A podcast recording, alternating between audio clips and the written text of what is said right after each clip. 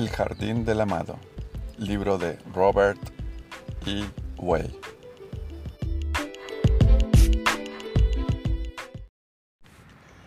El discípulo no está por encima del maestro.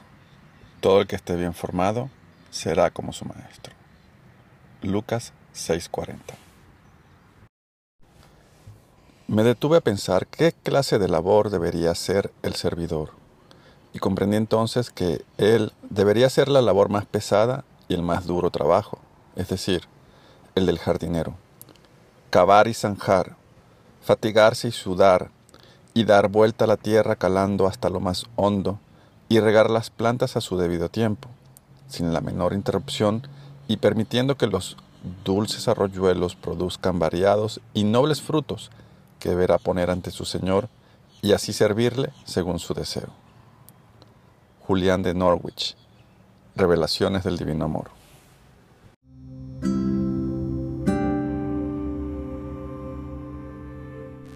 ¡1! El aprendizaje del discípulo.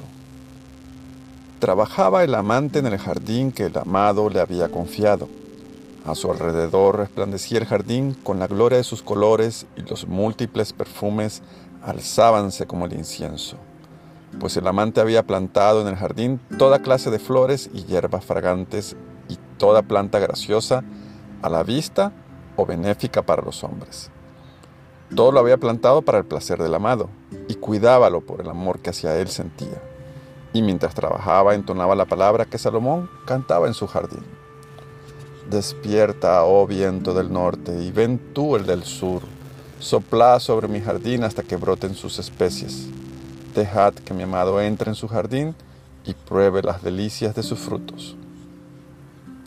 Mientras así cantaba y trabajaba, entró en el jardín un joven ricamente vestido y de cuyo cinto colgaba un estoque dorado y cuajado de piedras preciosas. Sin embargo, mostraba en su bello rostro una expresión triste y de gran nostalgia. Se acercó al amante, que solo vestía su áspera túnica de jardinero e inclinándose humildemente delante de él, le dijo, Señor, he oído decir que eres un maestro en el arte del amor, y deseo sobre todas las cosas llegar a serlo yo también. Me pregunto si, por caridad, tomarías de aprendiz a uno tan ignorante e inexperto como yo. De buen grado te pagaría lo que me pidieses por aceptarme, pues soy rico en la manera en que los hombres entienden por riqueza. El amante cesó de cavar y miró larga y detenidamente al joven, y después, porque le agradó cuanto en él había visto, le contestó, Forastero, nada deseo para mí si llegaras a ser mi aprendiz, pues sobrada recompensa recibo al realizar cualquier labor que agrade al amado, o hacer que otros le amen aún más. Pero es tan alto el precio que el amado tendrías que pagar, que casi todos los que buscan ponerse a su servicio se espantan al conocerlo. Entonces, replicó el forastero, te ruego que me digas cuál es este gran precio, porque es tanto lo que deseo aprender a amar, que por muy alto que sea, de muy buena gana lo pagaré. El precio, contestó el amante, es nada menos que esto, que entregues todo lo que poseas y todo lo que seas hasta que nada quede que puedas llamar tuyo, y que cuanto retengas sea por el bien del amado, porque si algo te guardas para ti, nunca llegarás a conocer de verdad el amor del amado. No significa esto que Él te amará menos, porque ya te ama plenamente, sino que tu percepción se verá de tal manera nublada por lo que poseas, que jamás podrás ver el amor del amado. ¿Y si yo pago este gran precio? preguntó el forastero. Dime, te lo ruego, ¿qué ganaré? contestó el amante.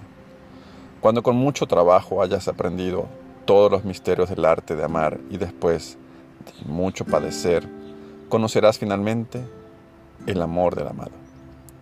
El forastero, cuya alma tanto deseaba el amor del amado, pagó entonces con alegría el precio que se le pedía.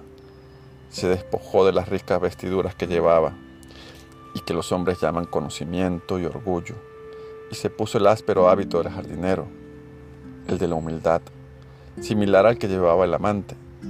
y arrojó de lejos de sí el estoque enjollado que colgaba de su cinto y que los hombres llaman ciencia, y cogió en su lugar la pala del jardinero, cuyo nombre es búsqueda.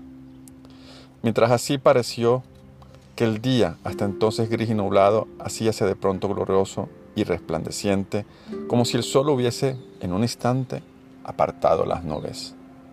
Así el amante acogió al forastero como discípulo, y ambos pusiéronse a trabajar en el jardín para hacerlo bello a los ojos del amado.